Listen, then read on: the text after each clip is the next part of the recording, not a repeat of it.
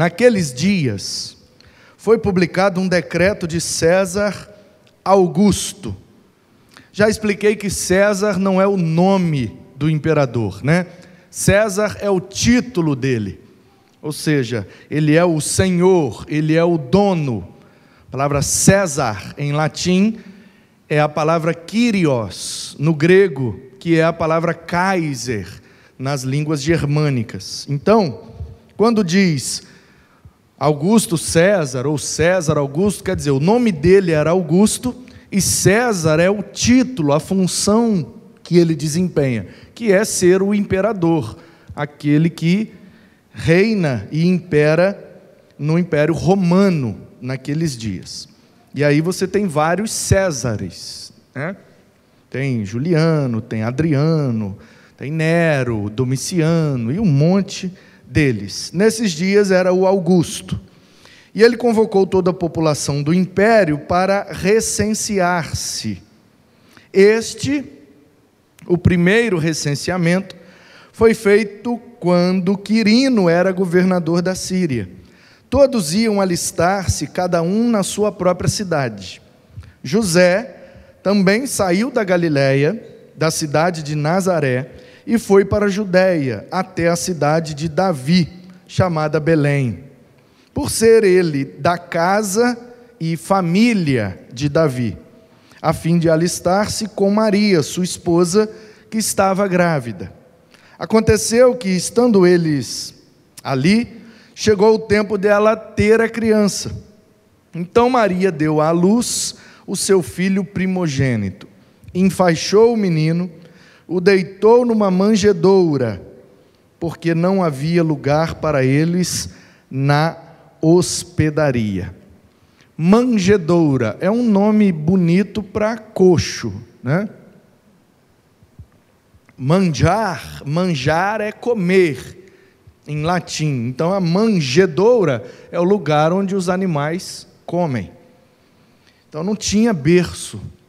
Foi numa estrebaria, ou seja, num curral, num lugar onde se colocavam os animais e ele foi enrolado nos panos e colocado ali no coxo. O coxo foi o berço de Jesus ao nascer. Versículo 8: Havia naquela mesma região pastores que viviam nos campos e guardavam os seus rebanhos durante as vigílias da noite. A noite, na perspectiva judaica, tinha quatro vigílias de seis da tarde até as nove da noite, a primeira vigília. De nove da noite até meia-noite, a segunda vigília. De meia-noite às três da manhã, terceira vigília. De três até as seis da manhã, a quarta vigília da noite. Depois, na perspectiva romana, eles diminuíram para três vigílias de quatro horas onde a noite, tendo 12 horas, é dividida ou em quatro vigílias de três horas ou em três vigílias de quatro horas. E aí a gente tem aquela impressão de que a palavra vigília significa virar a noite, geralmente orando, né? Os crentes, vamos fazer vigília, a gente já entende, é a noite e é orando. Pois é, mas na Escritura, as vigílias eram os turnos em que os sentinelas trocavam o serviço. Era um trabalho por escala, então os sentinelas, ou seja, aqueles que ficavam em cima dos muros, vigiando as cidades. Então eles trabalhavam por turno, e às vezes o cara pegava o turno da primeira vigília da noite, às vezes da segunda, da terceira, da quarta, enfim. Então, ou seja, é o horário que trocava o serviço ali, três horas, o cara vigiando acordado para a cidade não ser invadida à noite. Então, esse, esse é um termo que a gente pegou e acabou mudando um pouco o sentido. Né? Mas eu gosto de me ater ao significado dos conceitos bíblicos, até porque isso é didático para nós. Então, toda vez que eu quero fazer uma vigília de oração, eu faço de três horas, porque é uma vigília de acordo com a Bíblia, né? Então, de nove até meia-noite, ou então de meia-noite às três, ou enfim, períodos de três horas. Então é isso. Versículo 9: Um anjo do Senhor desceu aonde eles estavam, e a glória do Senhor brilhou ao redor deles. Ficaram tomados de grande temor. O anjo, porém, lhes disse: Não tenham medo, estou aqui para lhes trazer boa nova de grande alegria, que será para todo o povo. É que hoje, na cidade de Davi, lhes nasceu o Salvador, que é Cristo, o Senhor. E aí, no grego, é, essa, essas palavras aqui, né, no, nos conceitos judaicos e nas palavras gregas, fica muito bonito isso aqui, né? Nasceu o Salvador, que é Cristo, o Senhor, três conceitos, né? Salvador, o sóteros, soteria é salvação em grego, que é a ideia de redenção, de você resgatar uma pessoa de um perigo. Por isso que o, quem nasce em Salvador, na Bahia, é chamado de soteropolitano. Polis é cidade, sóteros é Salvador. Então, soteropolitano quer dizer na cidade de Salvador. E aí ele é o Sóteros, ele é o Salvador, ele é o Christos, que é a palavra grega para a palavra Mashiach, em hebraico, ou seja, ele é o que traz a salvação, o Yeshua, ele é o Messias, o ungido de Deus, e ele é o Senhor, ele é o Kyrios. Em latim, ele é o César. Por isso que ele arrumava muito problema porque ele era o que trazia salvação, ele era o escolhido de Deus e ele era o Senhor, o César. Então, ele arrumava problema com todo mundo.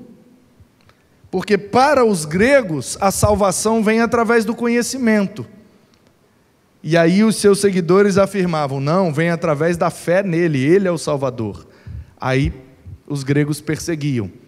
Para os judeus, afirmavam que ele era o Cristo, ou seja, o Messias, o ungido de Deus, o Filho de Deus que encarnou e veio para redimir a humanidade. Aí os judeus falavam: não, não é possível que o Messias nasceu e foi colocado num coxo, porque eles aguardavam um Messias grandioso, luxuoso, que viria de uma família nobre, que seria da capital de Jerusalém, e de repente o cara mora lá em Nazaré, mas ele é de Belém, ou seja, Belém é a menor cidade de Judá, e Nazaré é a menor cidade da Galiléia dos gentios, ou seja, nem crente aquele povo é.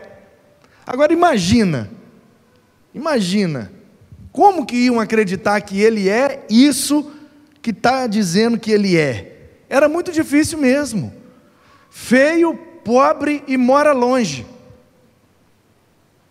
E ele é o rei, ele é o salvador, ele é aquele a quem a gente deve ouvir e obedecer. Aí o cara que está lá na sinagoga, o cara que está lá no templo, sacerdote, sumo sacerdote, cheio de roupa bonita, cheio de ouro, cheio de coisas caras, aguardando um Messias pomposo, de repente é um homem humilde, um filho de carpinteiro. As pessoas tinham muita dificuldade de acreditar em Jesus, porque ele não parecia ser quem ele era. E eu já contei aqui várias vezes a história da Kombi, né? Que eu estava num retiro de uma igreja e vim aqui celebrar o culto da ressurreição. E eu pedi oração, que eu ia voltar lá para o retiro, e era uma igreja boa, e quem sabe Deus não ia usar um irmão lá para nos abençoar com a Kombi. E eu já contei a história, um senhorzinho simples, de bermudinha, chinela havaiana, bonezinho velho jogado assim, e eu aprendi naquela ocasião a lição de que quem tem, não parece que tem. E quem parece, é porque não tem. E Jesus, ele é exatamente isso.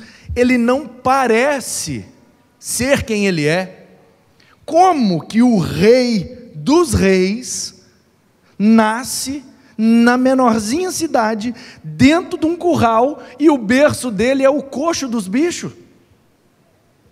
É, é completamente antagônica essa informação. Espera-se que o rei dos reis seja colocado ao nascer num berço de ouro, né? Cravejado de diamantes. Mas Jesus não, queridos.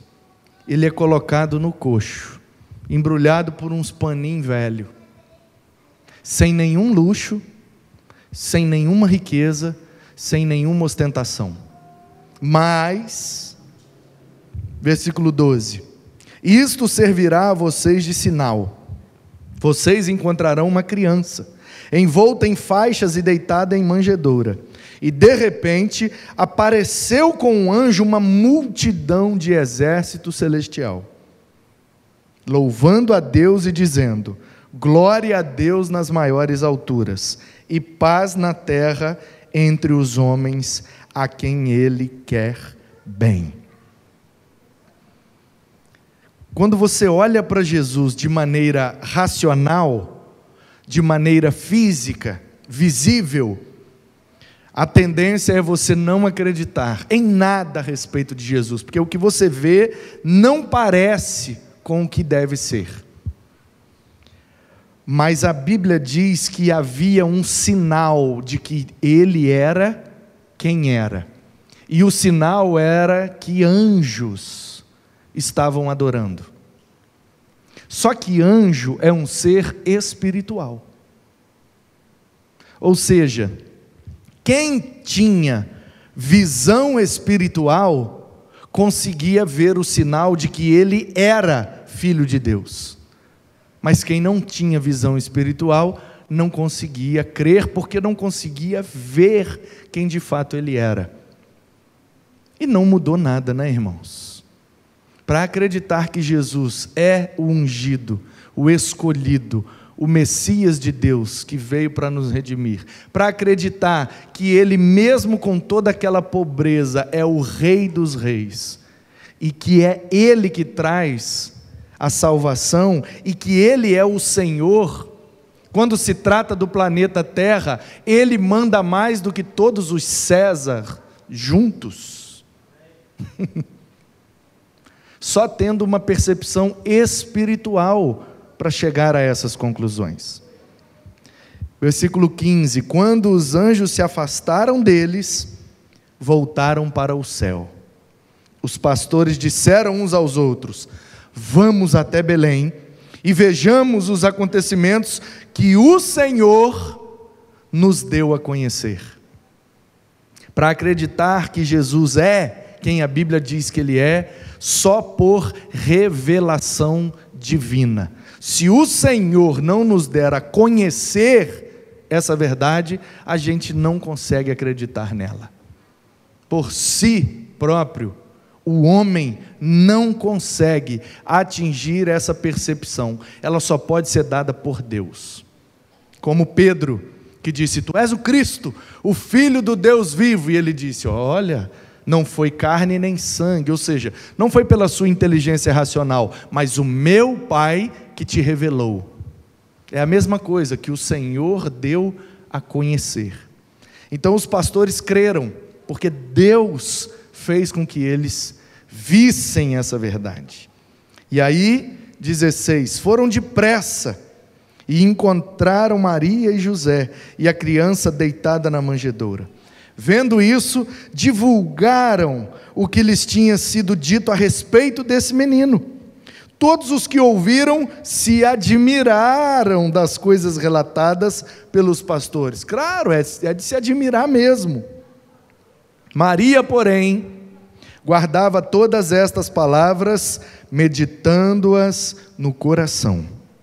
E os pastores voltaram, glorificando a Deus e louvando a Deus por tudo que tinham ouvido e visto, como lhes tinha sido anunciado. Amanhã é Natal, de amanhã para depois, na verdade. Né? A gente já entra no clima do Natal mesmo, é amanhã, né? Amanhã é dia 24, mas já é o clima do Natal. A gente come ali, né, a janta, a partir de umas 8 horas da noite a gente já começa os trabalhos, né? E vai ali batendo papo, cada família tem sua tradição, seu costume. Uns trocam presentes, outros trocam abraços, carinho, chocolate, não importa.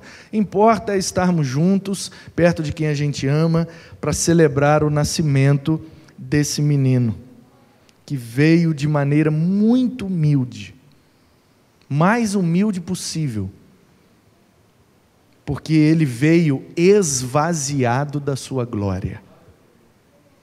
Paulo, escrevendo aos Filipenses, diz que ele esvaziou-se.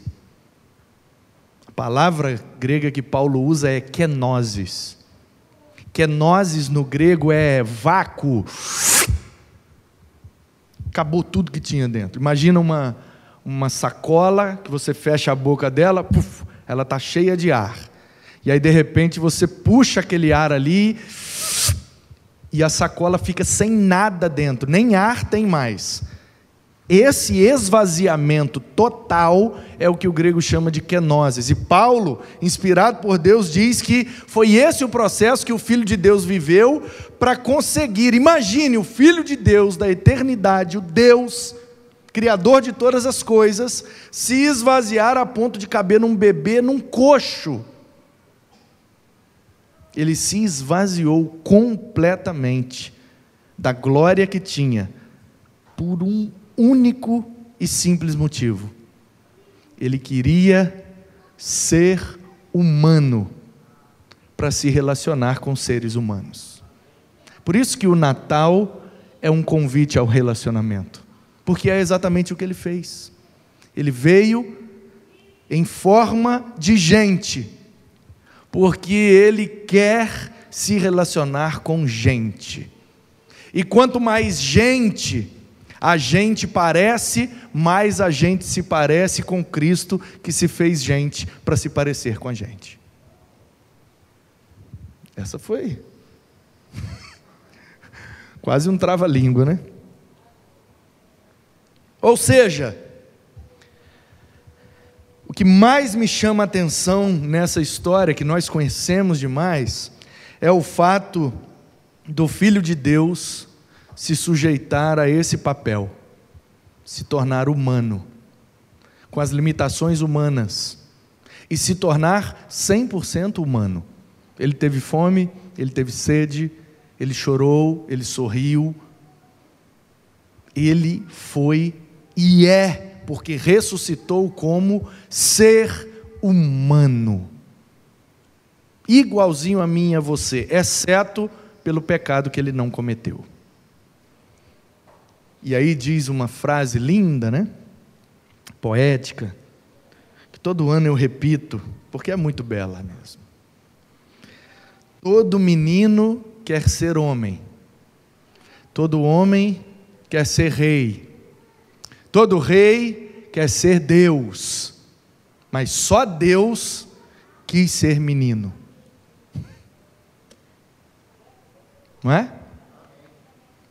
Todo menino quer ser homem, todo homem quer ser rei, todo rei quer ser Deus, mas Deus quis ser menino, porque Ele queria se relacionar com a gente, e para isso Ele veio, para se entregar como oferta. O Cordeiro de Deus, que tira o pecado do mundo, foi morto. E precisava ser morto como ser humano, para perdoar os pecados da humanidade. É isso que a Bíblia nos ensina. Essa é a boa nova de grande alegria. Esse é o Evangelho, a boa notícia de Deus para nós. Vocês não conseguem ser humanos da maneira que eu planejei. Então eu vou enviar o meu filho como ser humano para mostrar para vocês como é ser humano. Portanto, olhando para Cristo, nós temos o maior exemplo do que é ser humano. Que nesse Natal, a gente possa seguir o exemplo dele e ser humano. Ser cada vez mais humano, ou seja, reconhecer as nossas fraquezas, nos entregar aos relacionamentos e ser mais misericordioso, compassivo, empático, acolhedor, simpático. Ser humano da maneira que ele foi e é humano. Ah, é aquela uma é até uma redundância, é uma pessoa humana. Fulano é uma pessoa muito humana. Já ouviu essa expressão? Ela é meio redundante, né?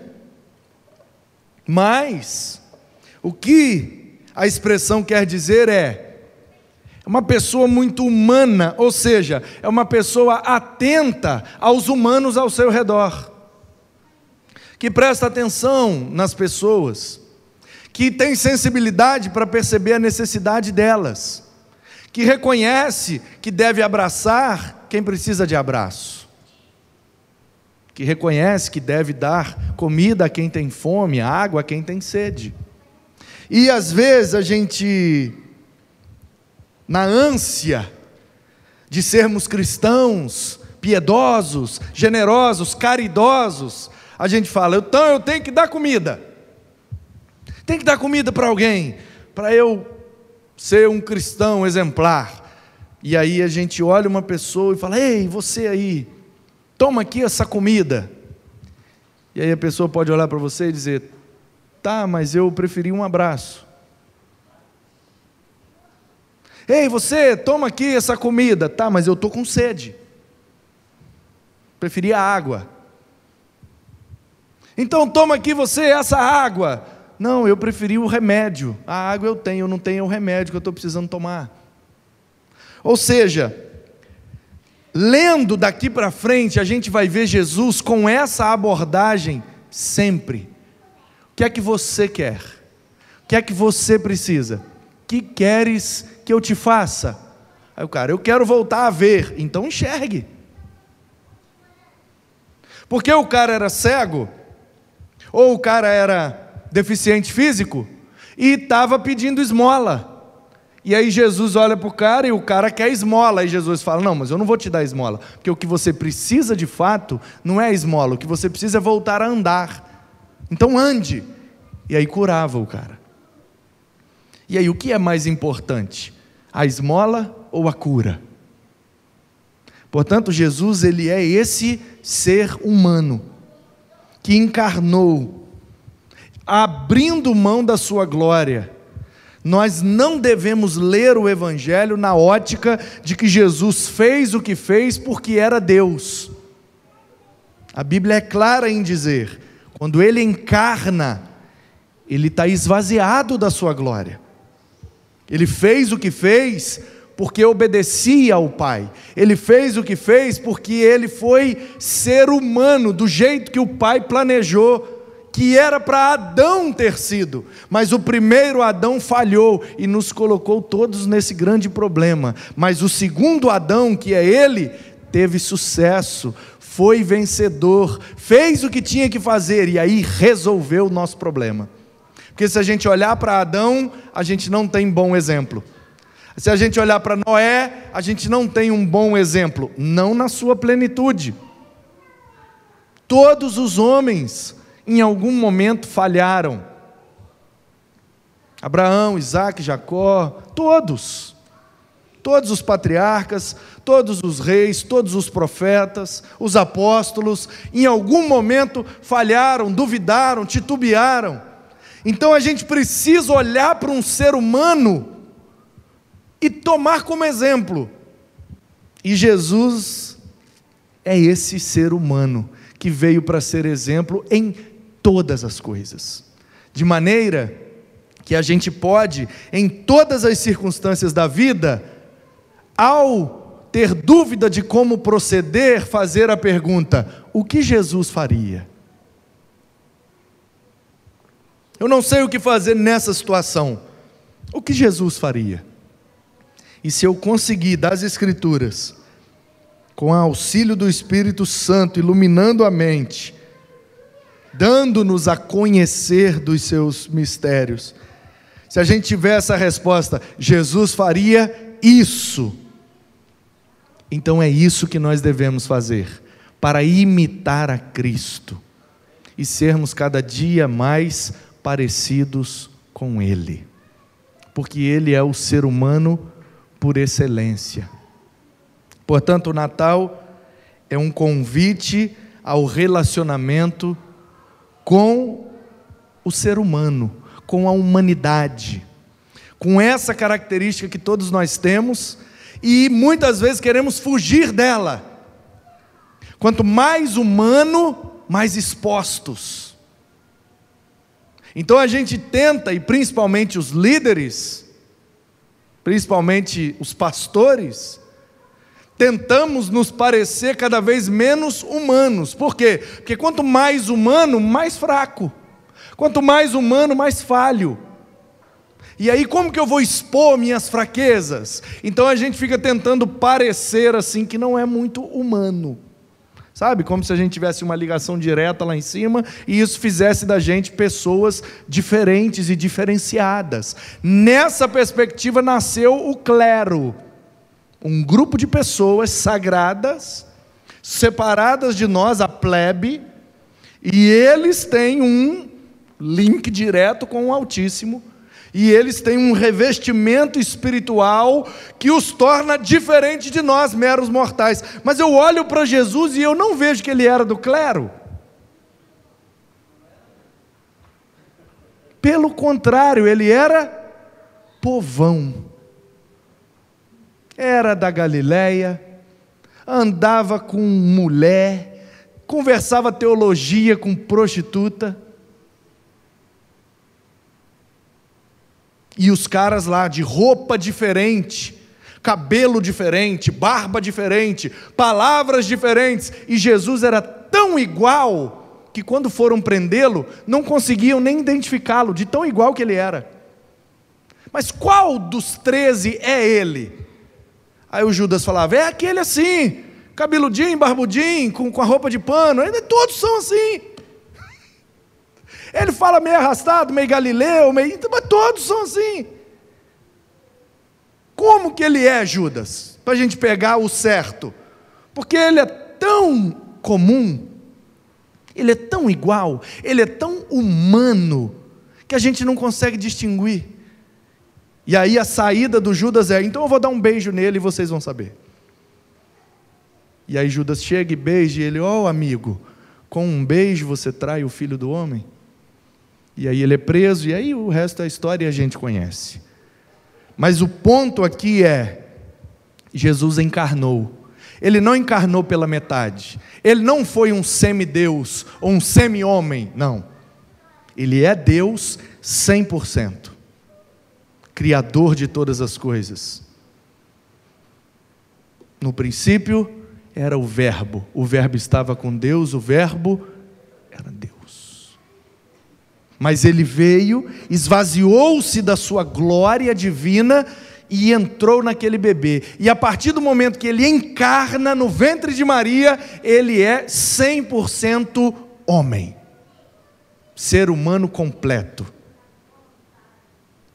Inclusive foi tentado, mas venceu as tentações, porque decidiu obedecer ao Pai.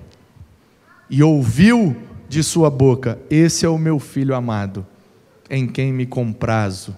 Tenho prazer de chamá-lo de filho, porque ele cumpre a sua missão. Portanto, queridos, que nesse Natal a gente possa olhar para Jesus e imitá-lo também.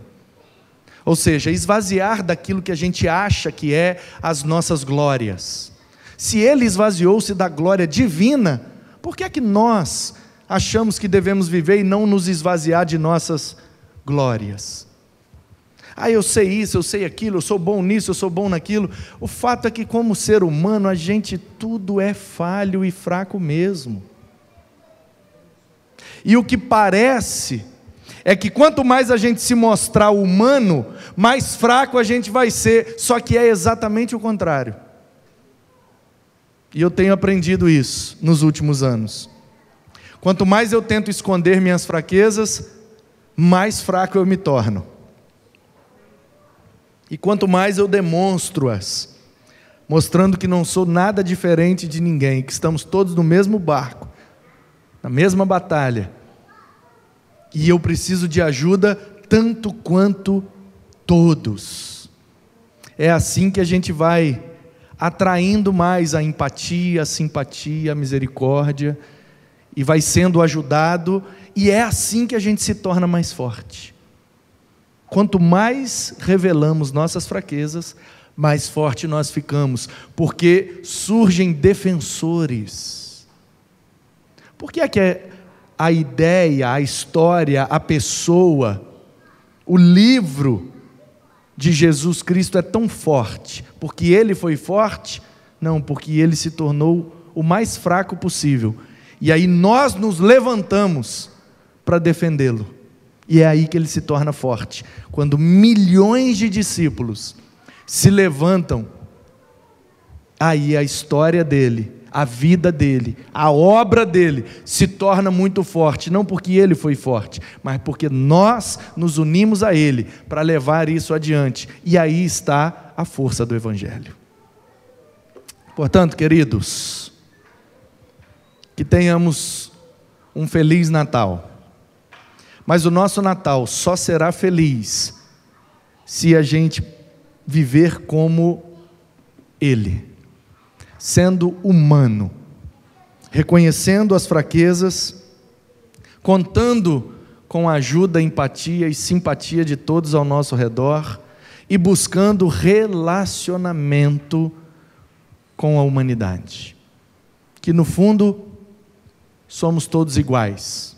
Portanto, vamos ser mais compassivos, mais misericordiosos, mais amorosos, mais afetivos, e aí sim a gente consegue cumprir o que ele orientou.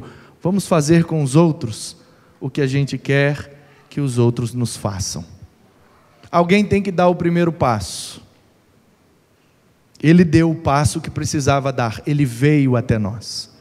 Portanto, que nós tenhamos também coragem de dar o próximo passo em direção aos que estão ao nosso redor para sermos tão humanos quanto ele foi, é e continuará sendo eternamente. Ressurreto à destra do Pai, em glória, de onde virá para buscar uma humanidade crente, lavada e remida pelo poder do seu sangue. E aí sim, ele cumprirá cabalmente a sua missão. E aí ele será eternamente o nosso Salvador o nosso Cristo, o nosso Senhor. Que assim seja, para a glória dele, em nome dele. Amém.